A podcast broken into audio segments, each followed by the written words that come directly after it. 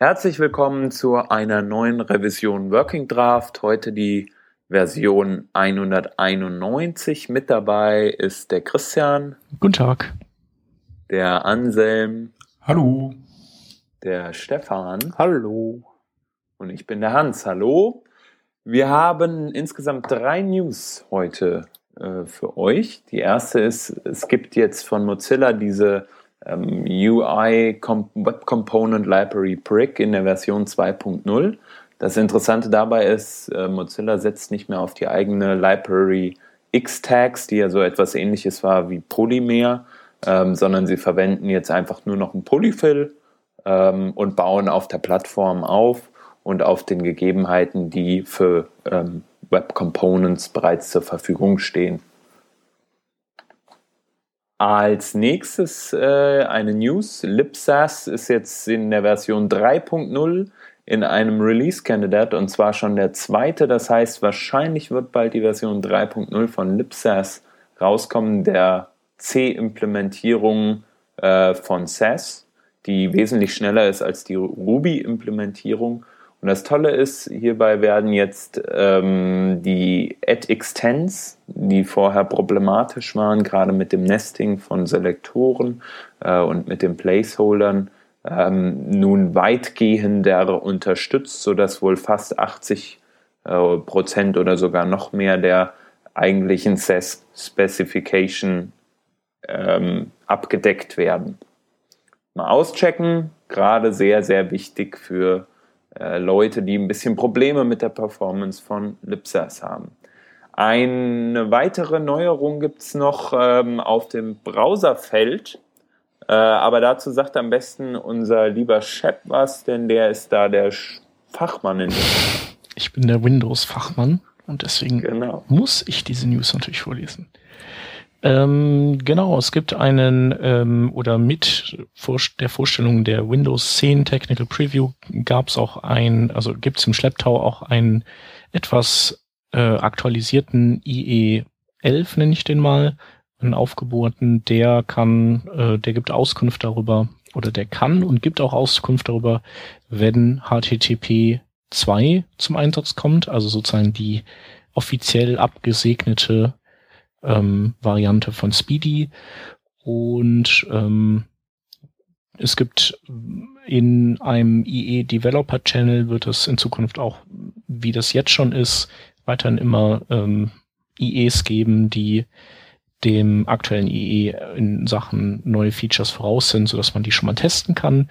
Eine weitere schöne Sache, die Microsoft jetzt macht, ist, ähm, die haben ja ihres, ihr status.modern.ai, wo die eben sagen, so die und die Features ähm, wünschen sich die Leute und die äh, planen wir einzubauen und die möchten wir gerade mal noch nicht einbauen. Und ähm, um so ein bisschen auszuloten, was wir Entwickler denn möchten, gibt's da jetzt äh, ein Feature, das nennen die ähm, User Voice. Und da kann man dann ja im Prinzip voten, welche Features einem, einem so wichtig sind und danach entscheiden die unter Umständen auch, äh, was sie als nächstes implementieren. Ja. Ja, genau. Und das waren unsere News heute. Und ich leite mal direkt über zu unserem großen Thema, was wir heute haben.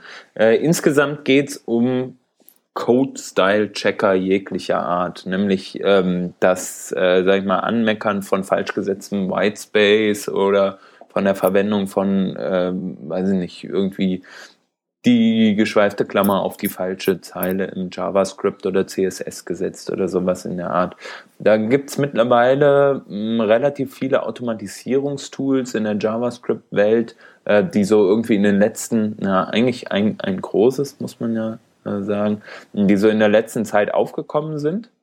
Mm, aber auch generell so beim, beim CSS-Schreiben oder beim äh, SAS-Schreiben gibt es ja immer wieder irgendwie äh, so, so Punkte, an denen man sich denkt, hey, im Team, es wäre doch richtig cool, wenn wir unsere Coding-Guidelines, die wir hoffentlich alle haben, irgendwie äh, so einhalten könnten, dass die nicht von einem Menschen in einem Pull-Request äh, angemeckert werden müssen, äh, sondern dass man einfach sagt, ja, ist halt ein Tool, das form, äh, formatiert die Sachen entweder sowieso gleich richtig oder sagt mir zumindest, wo ich was falsch gemacht habe. Ähm, und da gibt es jetzt gerade im Node-Komplex dieses JSCS, äh, JavaScript Code, Style. Äh, da gibt es auch ein Grunt-Plugin für.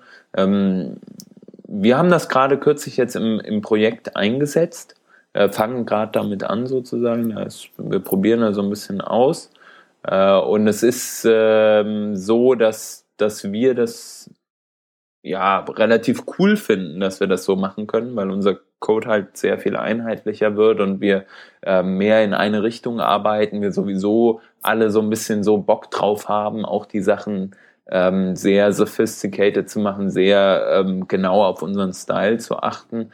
Aber manchmal vergisst man halt was und irgendwie so, dann ist es dem einen vielleicht doch nicht ganz so wichtig wie dem anderen jetzt. Ähm, und so kann man sich auf eine gute Basis bringen, ohne dass man sagen, dass einer so dem, mit dem Zeigefinger da stehen muss und sagen muss, hier, Digga, mach mal bitte noch ein Leerzeichen dahin. Ähm, weiß nicht, habt ihr sowas überhaupt schon mal verwendet? Wo seht ihr da die, die Notwendigkeit für sowas überhaupt? Vielleicht Shep, du bist ja jemand, der auch viel ähm, gerade so, ich, ich weiß nicht, im Moment glaube nicht mehr, aber du hast ja auch oft an Projekten allein gearbeitet, wo du irgendwie nicht so ähm, jetzt im Team arbeiten musstest oder so. Ähm, benutzt du sowas? Ich hatte einen sehr ausgefallenen eigenen Code-Style entwickelt in meinem Eremitentum. Also und da gab es ja gar ich, keinen Checker für, das nee, supportet keiner. Nee. So ich habe eigentlich hab ich äh, JSX und ES6 hatte ich schon äh, aus Versehen erfunden mit diesen Arrow Functions und so. Äh, hab's dann aber dann auf Empfehlung wieder sein gelassen. Nee, ähm, ja, also sagen wir mal so, ich, ich äh, ziehe natürlich so meinen mein Coding-Style stringent durch, aber das Problem tritt ja tatsächlich dann auf, wenn du mit vielen Leuten zusammenarbeitest. Und ähm, da bin ich zu der Ansicht gelangt, dass es mir eigentlich Wurst ist, wie ich meinen Code schreibe, weil man hat natürlich immer so, denkt immer so, ja, so wie ich den gerade schreibe, mit wo ich meine geschweifte Klammer setze und ob ich einfache oder doppelte Anführungszeichen nehme, etc. pp. Das ist jetzt irgendwie einfach das Tollste. Und so müssten es eigentlich alle machen. Und ich muss auf jeden Fall mit Tabs einrücken und nicht mit Spaces, sonst muss ich kotzen. Ähm, aber das hatte ich sicherlich auch mal und mittlerweile bin ich eigentlich an einem Punkt, wo ich sage, es ist mir völlig kackegal. Haupt, aber es geht einfach nur darum, äh, einheitlich zu sein mit den anderen. Und wenn andere Leute tausend Tode sterben, wenn sie nicht mit Spaces einrücken können, dann werde ich nicht derjenige sein, der sagt, der dann auf Tabs besteht. Mm, und ich finde halt gut, dass, also wenn ich das, wenn ich mich selber so umgewöhnen müsste, das wäre dann für mich mühsamer, ähm, ist aber heutzutage auch, wird einem das leicht gemacht mit so Sachen wie Editor Config ähm, dass man in ein Projekt reinlegt und das bestimmte so ganz Basis, ganz kleine Basissachen definiert, zum Beispiel wie wird eingerückt und die Editoren, die das halt können, die stellen sich entsprechend ein und man muss sich nicht umgewöhnen. Wenn ich jetzt Tab drücke, dann, dann ist der so eingestellt, dass er dann automatisch eben vier Spaces zum Beispiel draus macht. Sowas finde ich gut und ähm, ja, dann äh, klar, JS Hint ähm, nutzt man ja sowieso relativ häufig, würde ich sagen, oder? Das trifft man auf jeden Fall häufig an. Ja, auf jeden Fall. Ja. Ähm, das ist, das checkt ja so ein so ein Basissatz an Do's und Don'ts ab. Also sagt dann, ja, vielleicht solltest du die Variable einmal am Anfang deklarieren und nicht dann da in dieser Vorschleife oder pass auf, hier hast du aus Versehen das war vergessen, du baust eine globale Variable gerade zusammen. Ich glaube, das möchtest du gar nicht. Ähm, und so Dinge. Und man kann natürlich darauf reagieren, dass, dass, dass man dann sagt so, boah, Alter, ey, lass mich meinen Code schreiben, du gehst mir ja voll auf die Klöten, das geht ja sowieso. Ob du das jetzt anmeckerst oder nicht, das funktioniert auch trotzdem. Ähm, aber, und das stimmt ja auch, aber es summiert sich dann auf im Laufe der Zeit, so diese vielen kleinen Fehlerchen, bis man dann, dann doch irgend so ein Flickenwerk hat, was, was halt nicht richtig cool läuft.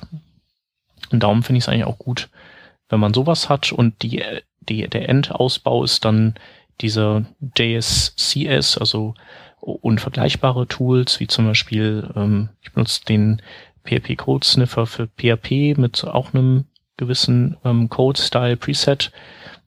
Die sind halt dann total streng und äh, die sagen halt, also die sagen nicht nur, dass ich vielleicht ähm, von äh, nicht nur logische Fehler mache, sondern die haben halt auch einfach bestimmte syntaktische Vorgaben.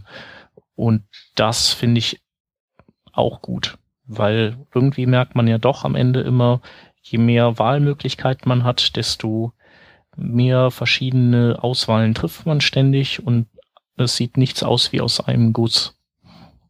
Und das ist halt einfach schön, gerade wenn man im Team arbeitet. Und da stecken ja auch viel, ähm, steckt ja auch viel Know-how drin in diesen Tools. Also wenn ich jetzt zum Beispiel den äh, JSCS mit einem Preset jQuery einstelle, dann ähm, die sind ja jetzt nicht gerade auf die Nase gefallen, die jQuery-Leute. Und was die sich überlegt haben von Code Style, das hat sicherlich Hand und Fuß und ich muss vielleicht auch nicht jetzt heute schon alles verstehen, warum die was machen.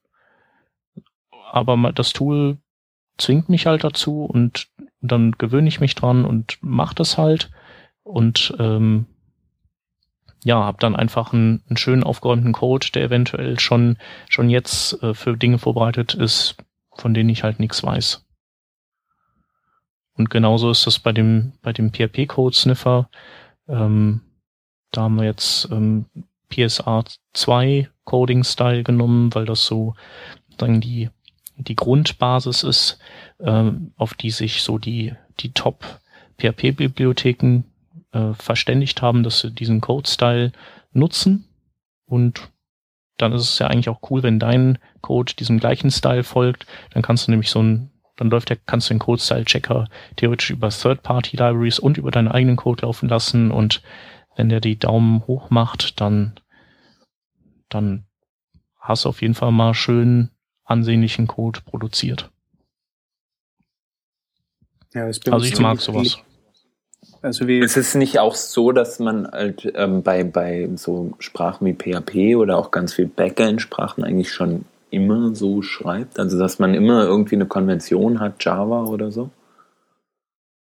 Mm, ich weiß es nicht. Also, ich kenne eher so Konventionen, dass man, äh, also so Konventionen, sowas wie, dass man, klar, PHP-Doc-Blöcke hat, die ja auch aus dem Java-Bereich, glaube ich, kommen ursprünglich. Java-Doc ist das, glaube ich, dann natürlich gewesen. Ähm, sowas hat sich etabliert und äh, ja, dass man vielleicht darauf verzichtet, äh, if-else-Abfragen ohne geschweifte Klammern zu schreiben. Einfach der Übersichtlichkeit wegen äh, so Sachen. Aber also, so weitreichend ist es eigentlich nicht so gang und gäbe unter PHP-Entwicklern. Also unsere Java also und C-Sharp-Typen, die haben alle den gleichen Code-Stil. Und es gibt ja noch hauptsächlich die Idee vor, also die, ähm, wie heißt die .NET Idee? Visual Studio, glaube ich, gell? Die, äh, ja. Genau, die hat das, also da kannst du, wenn du geschwungene Klammern machst, dann setzt er die automatisch in die nächste Zeile und drückt automatisch den nächsten Block ein. Also da kannst du gar nicht aus. Da müsstest du ja schon manuell nachher noch, äh, noch abändern. Äh, und von dem her schaut bei denen eigentlich der Code immer komplett gleich aus. Also so wie es im PHP geht, ist bei uns eigentlich alles ziemlich Kraut und Ruhm. Also das ist also Vielleicht auch, weil es da nur einen Editor gibt. Hm? Vielleicht, weil es da bei denen in Anführungszeichen ja nur einen Editor gibt. Ja. Ja, ja genau. Und PHP ist jetzt bei uns nicht so weit verbreitet. Also das wird eher für, für so Kleinigkeiten hergenommen, wenn wir in einer Umgebung arbeiten, wo wir nichts anderes zur Verfügung haben. Ähm, bei, bei JavaScript haben wir jetzt gerade angefangen, viel zu spät, dass wir eben auch so Sachen wie sind und den, den JavaScript Code Style Checker verwenden. Äh, und das finde ich immer total cool, weil ich habe da das Basis-Setup aufgesetzt für unser Team und bin der, der am meisten scheitert dran. also ich glaube, ich habe keine einzige Zeile JavaScript-Code geschrieben, die nicht irgendwann einmal, ähm, also die, die, wo der äh, Code-Style-Checker nicht aufgeschrien hätte, dass du irgendwas faul ist. Ähm, aber man kommt sich ganz schnell dran. Also ich finde das total cool. Also es macht dann richtigen Spaß, wenn du merkst, okay, äh, du weißt, äh, du, also du hast ja die, die Konvention aus einem guten Grund so ausgesucht. Das ist jetzt nicht irgendwas Willkürliches, sondern du hast ja da einen, äh, äh einen Gedanken dahinter gehabt. Äh, und dass, dass du dich und andere Leute quasi äh, sanft zwingst dadurch, äh, äh, sauberen Code zu schreiben, merkst du halt, wie, wie du es von Haus aus einmal dann sauberer programmierst mit der Zeit. Und das macht eigentlich ziemlich viel Spaß. Und äh, ich, ich finde es vor allem deswegen auch gut, weil ähm, wir machen doch eine Menge Support und bei mir landen sehr viele Supportanfragen, wo ich denke, okay, ähm, geschwind in, in fremden Code reinlesen und solche Sachen. Und da bin ich halt total froh, wenn ich weiß, das, das schaut, wenn ich einen anderen Code aufmache, zumindest einmal genauso aus, wie wenn er von mir geschrieben worden wäre. Und das ist äh, äh, unglaublich wertvoll. Ich denke auch, und gerade da ist das, was der Shep vorhin gesagt hat, sehr, sehr äh, wichtig. Man muss lernen zu verzichten auf das, was man selbst mag. Ja. So völlig egal, ob ich jetzt gerne einen Leerzeichen hinter meiner äh, vor meiner geschweiften Klammer haben möchte, in, äh, wenn ich eine Funktion auf oder eine Funktion äh, beschreibe in JavaScript, aber man muss halt, jeder muss das gleiche Verständnis haben oder man muss sich auf eine Sache im Team einigen, ähm, um entsprechend eine, eine gute Coding Convention, äh, ja, eine, eine, eine, gute Grundlage zu haben. Aber das sind ja alles ähm, Sachen, die halt schon sage ich mal, oft äh, einfach zum Anfang eines Projektes festgelegt werden können oder innerhalb eines Teams wie jetzt in der Agentur bei euch oder so, dass mhm. man sagt, wir schreiben alle immer so in jedem Projekt, ja. Das kann man dann sogar äh, Leuten an die Hand geben, die irgendwie als Freelancer dazukommen oder was äh, in die Richtung machen. Oder wenn man Projekte outsourced oder so. Aber mit diesem Tool hast du halt nochmal eine, eine Instanz, die das halt validiert, weil ich kenne das von mir so. Ich bin halt so ein kleiner Nazi, was das angeht. Also wenn jemand halt da die, die Recht, die, äh, die White Spaces vergisst, dann sage ich auch gern mal, hier könntest du noch ein White Space einfügen. Und die Leute nervt es ja auch irgendwann. Ja, völlig zu Recht. Ja, der Anselm kann da bestimmt ein Lied von singen. Ähm, irgendwann nervt es eigentlich, äh, wenn dann immer einer zu einem kommt. Ähm, und so musst du das nicht mehr praktisch so machen. Und der tolle Nebeneffekt äh, ist halt auch noch, ähm, dass du es halt sowieso lernst für dich. Also, dass du halt immer dran denkst. Was ich halt nur doof finde, wenn du von Team zu Team gehst und vielleicht noch nicht so geübt bist, sagen wir jetzt mal, ähm, dass du dann jedes Mal was Neues lernen musst und dann denkst du auch so, oh, alter Abfuck, das nervt mich jetzt. Oder du schreibst eigentlich sehr, sehr guten Code, aber bist es halt nicht gewohnt, mit anderen zusammenzuarbeiten und musst dann auf einmal auf Leerzeichen äh, oder eine andere Regel an Code-Style anwenden, als du es eigentlich für dich gewohnt warst. Mm, das sind so Punkte, wo ich dann so sage, ja, das ist doof, weil das nimmt die Produktivität von Leuten ähm, oder macht sie auch vielleicht ein bisschen unzufriedener. Und da ist ja immer wichtig darauf zu achten, dass man halt äh, irgendwie so den gesunden Mittelweg findet, wobei so ein Tool einem dann halt wieder so einen Klotz ans Bein bindet. Das heißt, die Person muss es auf jeden Fall so machen, ansonsten kommt kein Check-in rein. Und da ja, ist aber das halt ist so doch auch eine Sache, die kann man ja selbst bestimmen. Hänge ich es denn wirklich als Pre-Commit-Hook zum Beispiel rein oder ist es irgendwie so eine Option für den Autor, dass er es einfach per Grunt-Task oder wie auch immer eben aufruft, mhm. ähm, aber eben frei drüber entscheiden kann? Also da habe ich ja schon auch Freiheiten, genauso ob es eben nur irgendwie jetzt ein Warning ist oder wirklich halt komplett ein Error ist und wirklich was Falsches dasteht. Mhm. Ja, das stimmt natürlich. Ähm, wenn du aber auf der anderen Seite mal guckst, bei uns zum Beispiel, wir geben, wir geben bei uns den Leuten die Möglichkeit, selbst zu entscheiden, ob sie das Tool nutzen wollen oder nicht. Allerdings ist es bei uns in, in dem Watch äh, mit drin. Das heißt, oder wird es mit drin sein, bei SCSS-Lint äh, oder bei SCSS verwenden wir bereits einen Linter, der ist einfach mit drin. Wenn du ja. einen Fehler machst, dann kriegst du halt den Fehler aufs Brot geschmiert. So. Und du kannst zwar, du hast ein Opt-out sozusagen, aber spätestens bei uns, wenn der automatisierte Bild anläuft, dann wird gesagt, ey, Digga, dein Bild ist übrigens gefailt, weil du ein Leerzeichen vergessen hast. Und das ist halt sowas, da muss man halt überlegen, macht das überhaupt Sinn?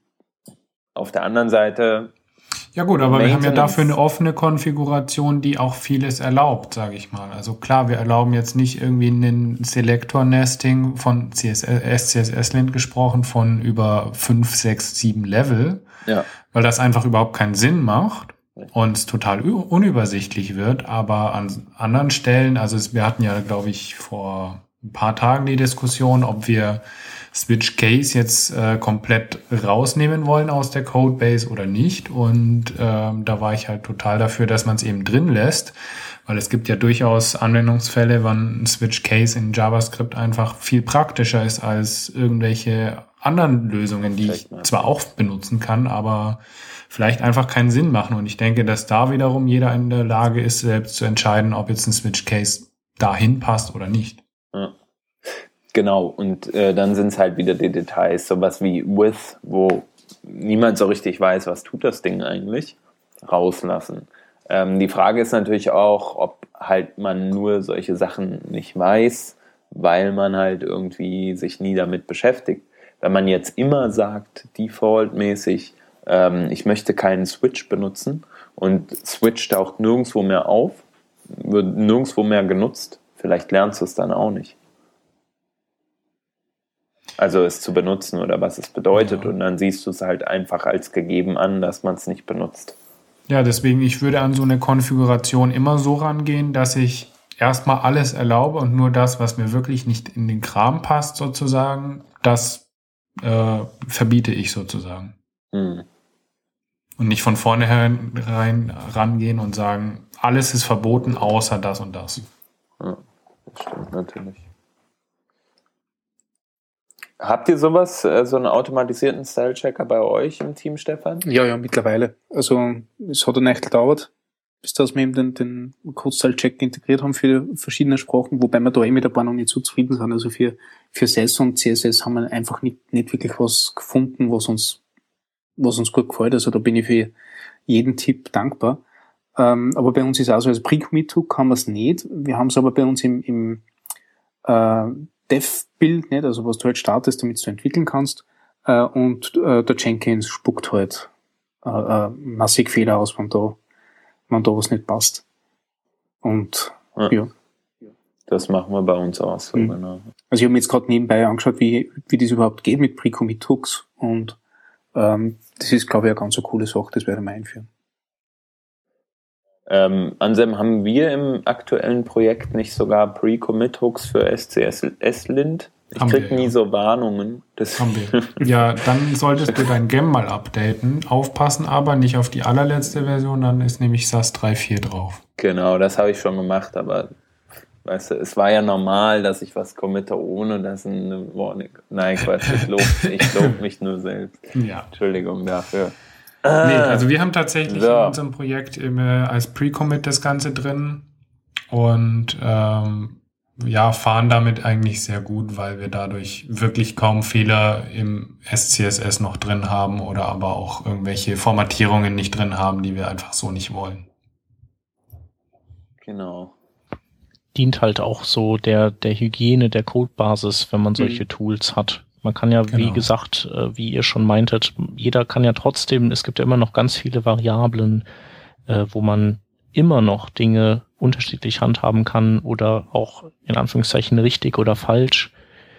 Ähm, ich sag jetzt mal äh, sowas wie performanten Code schreiben. Ich weiß nicht, ob es da irgendein Tool gibt. Also gut mit eurer Selector Chain Begrenzung, das könnte so ein bisschen in die Richtung gehen.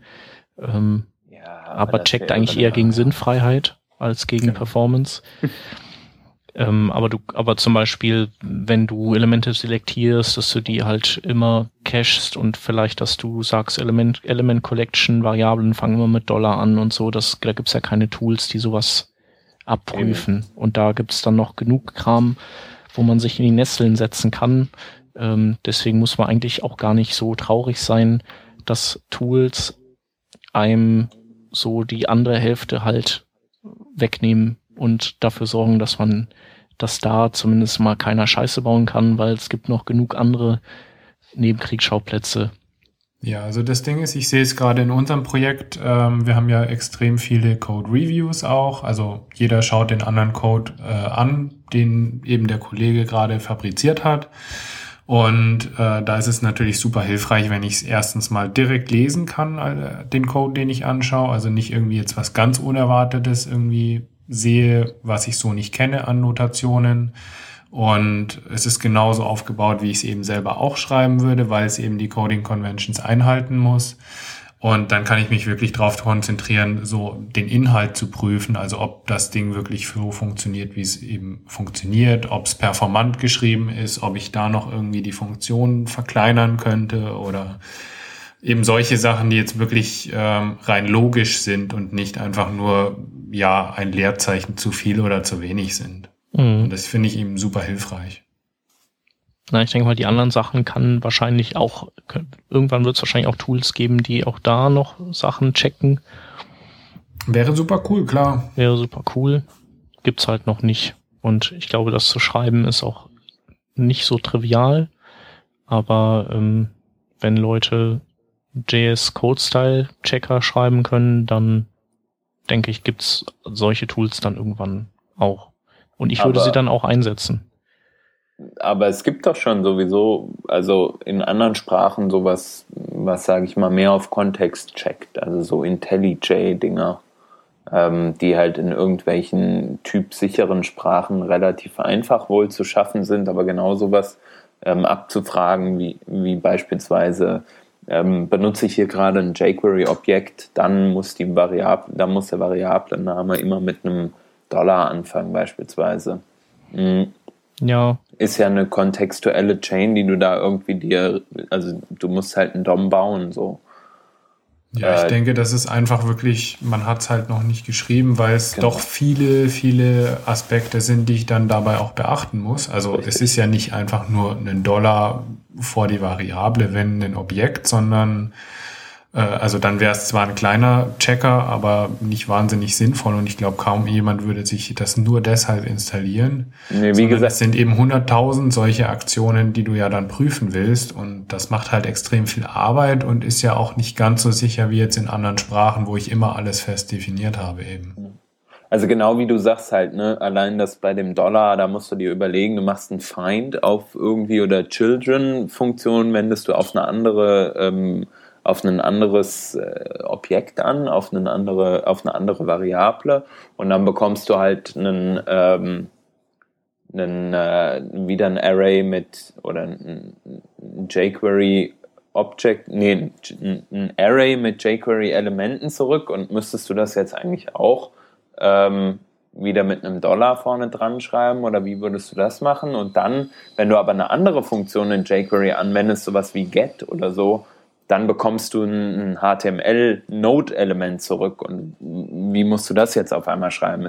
Und so weiter und so fort. Also es sind sehr komplexe ähm, Fragen, die man sich da erstmal in allein diesem einen Kontext stellen muss und dann halt auch bei den anderen ähm, Kontexten, die man, in denen man sich bewegt. Also es ist irgendwie ein bisschen, bisschen krass auch so, äh, sich darüber Gedanken zu machen, wie, wie schreibt man sowas. Und deswegen denke ich, wird es nicht in so einer Zukunft geben in JavaScript. Mhm.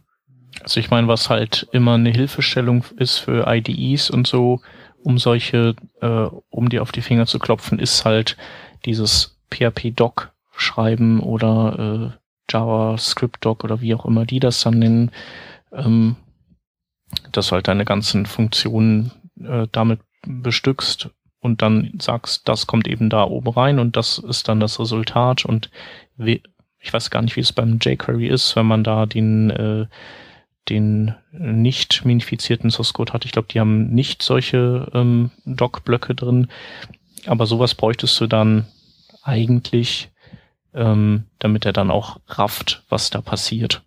Oder er müsste halt wirklich dann jede einzelne Library müsste dann eingepflegt werden. Ähm, genau. Ach, irgendwann kommt das auch bestimmt. Aber auch sowas wie Layout-Thrashing oder so Sachen, dass man so Sachen äh, prüfen kann. Äh, und dann sagt so, ja, vielleicht möchtest du das jetzt wirklich nicht ständig in dieser Schleife lesen und schreiben die ganze Zeit. Überleg dir das nochmal. Ja, ja lass mal halt dann auch total in die Richtung IDE wieder. Also, dass du eben so ein riesen Editor-Framework um das Ganze drumherum hast, was ja viele von uns zumindest versuchen zu vermeiden, indem mhm. sie einfach nur einen ganz normalen, super simplen äh, Texteditor mit ein paar Plugins nehmen. Was ich aber nicht verstehe, ja, warum das, warum man das vermeidet, wenn man sich äh, dann eben Grunt und Node und den ganzen Krempel ans Bein bindet. Mm, weil es zwei verschiedene Prozesse sind, äh, die deutlich schneller agieren können, weil sie zwei asynchrone Prozesse sind, als wenn ich eine IDE habe, die in einer UI das Ganze widerspiegelt, die dann doch. Aber das ergänzt sich ja. Teilweise. Also zum Beispiel bei mir ist es so, ich habe halt die IDE und ich habe Grunt und die laufen trotzdem parallel. Ja, ja, klar, nein, ich meinte jetzt eher, dass die IDE einfach langsam wird. Also der Editor an sich ich sage jetzt mal, ich arbeite nicht auf dem allerneuesten MacBook Air und äh, Sublime Text äh, mit Grunt hinten dran im Terminal irgendwo laufen, ist halt kein Problem. Aber so eine große IDE oder irgendwelche ja, Interface-Programme aufmachen und dann läuft noch parallel was daneben, das macht einen riesen Unterschied und dann hängt halt einfach mal die IDE auch. Und ja, Hans kenne ich. Ich kenne den Apple Store. Ja, genau. Das klingt doch eher Aber, nach ähm, langsamen nee, Mac. Ich, ich, weiß nicht, auch auf neuen Rechnern hatte ich äh, eine IDE installiert und im Vergleich dazu einfach den Sublime-Text und gefühlt war der einfach deutlich schneller als jede IDE im Handling von Dateien oder wenn ich irgendwas editiert habe. Hm. Also ich und glaube, also ja, da ich eher der Typ bin, der super schnell hin und her switcht, ähm, taugt mir das halt einfach mehr. Das kommt halt drauf an, was du mit in der IDE alles anschaltest. Wenn du natürlich alle Schalter hochsetzt, ich glaube, du kannst Sublime Text auch so weit aufrüsten, dass der auch so langsam wird. Ja, klar. Aber zum Beispiel kann, gehe ich in meiner IDE auch gerne mal in den Power Save Mode. Der ist dann sozusagen für Laptops, aber der schaltet dann viele okay. so Live-Code-Check-Sachen äh, ab. Also, und da, wenn ich das halt mal nicht brauche, dann bin ich halt, mache ich das halt an und bin schnell, schnell leer. Also noch schneller und äh, ansonsten schalte ich das eben wieder an und dann, es ist halt immer die Frage, es ist halt einfach ein Tool, das du nutzen kannst. Und ähm, das bringt dir halt ja. auch einfach wieder ähm, oder unterstützt dich auch beim guten Code schreiben so. Ja. Aufzuruf. Und das finde ich halt ganz gut. Und Grunt bleibt da. Grunt, Grunt soll, je mehr Grunt machen kann, desto besser. Aber Grunt kann halt eben nicht alles. Ja, im Idealfall gibt es das Ganze natürlich auch als Grunt-Plugin, aber auch da wird es natürlich dann deutlich langsamer werden wieder. Ne? Mhm. Das merkt man ja auch, wenn man seinen Grunt dann so hochgerüstet hat, dann ist das halt auch so. Speichern, ja, die IDE ist schnell, aber dann hängt halt der Grunt da und rödelt nochmal zwei oder fünf oder zehn Sekunden rum, bis er die Sachen fertig hat. Ist halt dann die Schnelligkeit ist dann, geht woanders verloren dann. Ja, aber ich denke so eben den Basischeck, den will ja eben jeder haben. Ähm, klar, wir würden uns wahrscheinlich schon auch wünschen, eben dann tatsächlich mal so einen super extended äh, Code Checker zu haben, der eben auch auf Performance-Kontexte achtet und solche Geschichten. Aber ich denke mal, wichtig ist es, oder ich finde zumindest wichtig, dass man eben im Team überhaupt so Basis-Code-Style-Checker verwendet, egal welche Sprache das jetzt ist, und die dann eben so konfiguriert, dass sie aber auch für das ganze Team eben passen. Ein Ding, das ich da gerne einwerfen möchte, das ist der Sublime JS Formatter. Das ist so ein Plugin, äh, das gerade für Leute, die jetzt gerade am Anfang vielleicht sich ein bisschen schwer tun, dass sie einen eigenen Style abändern äh, äh in Richtung des den Style des Teams, ähm, äh, ganz brauchbar, weil das einfach äh, so vorgefertigte Style-Konfiguration automatisch ändert. Also wenn du es in doppelten Hochkommen schreibst, dann macht er halt einfacher draus, beziehungsweise setzt er die Kammern richtig oder äh, macht Leerzeichen da, wo es wichtig ist. Ich glaube, das ist ziemlich der Core mit dem, was äh, JSC, JavaScript Code Style Checker kann. JSCSC, genau. Ähm, und, und ist, glaube ich, gerade für den Anfang äh, ganz brauchbar. Ich habe es noch nicht ausprobiert, aber ich finde die Demo recht cool und kann mir durchaus vorstellen, dass das was bringt. Jo, mhm. cool. Muss man mal, also, mh, hm, ja. Ich bin ja dafür, es gleich richtig zu machen. naja, ja, aber wenn du vielleicht alte Projekte umbocken willst, ist das schon cool. Ja, stimmt. Ja, ja oder wenn du dann extern ja. hast, nicht? der halt einfach einmal für zwei Wochen dabei ist und dann wieder weg. noch wieder lautlos geht. Ja, klar, das macht auf jeden Fall Sinn.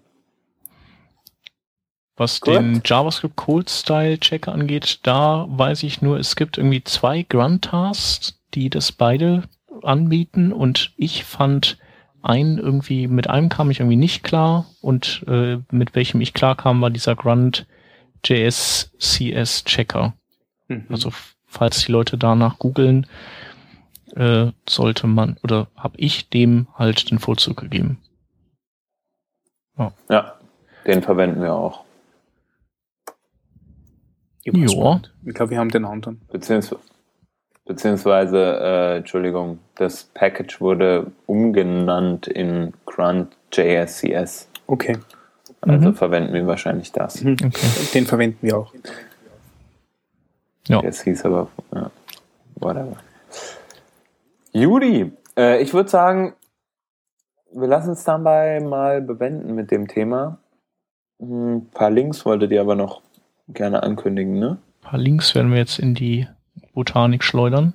Äh, den ersten schleudere ich.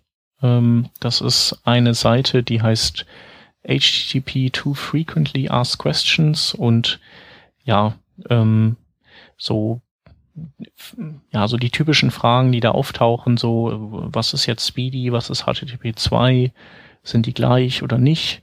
Ähm, warum ist HTTP 2 binär? Warum, was ist daran besser, etc. All diese typischen Fragen werden eigentlich relativ kurz und knapp und auf den Punkt beantwortet. Ähm, ja, hm, fand ich ganz gut. Ja, der zweite Link, äh, der ist von Alexander Farkas, der zum Beispiel auch den HTML5-Schiff gebaut hat.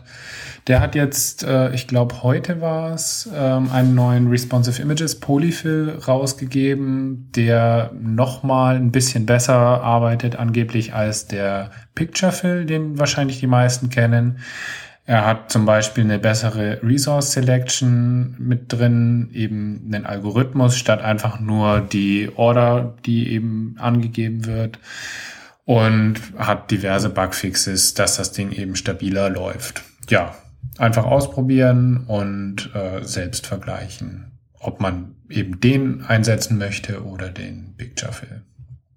Genau, und der letzte Link für heute ist ähm, CSS URL äh, vom, wie heißt der, Nikolaus Zackers, was man das richtig ausspricht. Äh, das ist ein ganz ein nettes kleines Node-Utility, äh, mit dem man sämtliche Asset-Angaben in euren CSS-Files, äh, also quasi alles, was sie mit einer URL äh, beschreiben lässt, äh, in einem Verarbeitungsschritt ändern kann. Also entweder ihr macht so einen, so einen Cache-Buster hinten dran oder ihr ändert den Pfad um oder wie auch immer. Also da gibt's etliche Möglichkeiten. Er schnappt halt jede URL und ihr könnt nachher in einer Funktion die ganze, Ding, die ganze Sache bearbeiten. Es gibt noch kein äh, Grunt-Task oder Gulp-Task dazu, aber ich glaube, das wird nicht lang dauern, weil ich finde die Idee dahinter eigentlich ziemlich cool. Und ja, kann man auf jeden Fall mal ausprobieren. Ich habe ja gehört, du schreibst den ja, heute ja, Abend genau. noch. heute Abend glaube ich nicht mehr, aber ich, ich habe eh demnächst eine eine längere Zugfahrt so heute dann wieder ein bisschen was raus. Wenn es dann noch keinen gibt. Wahrscheinlich. Cool. Ja, gut. Dann sagen wir Tschüss. Jo. Und pfiat euch, gell? Und dann hören wir uns äh, nächstes Mal wieder. Tschüsschen.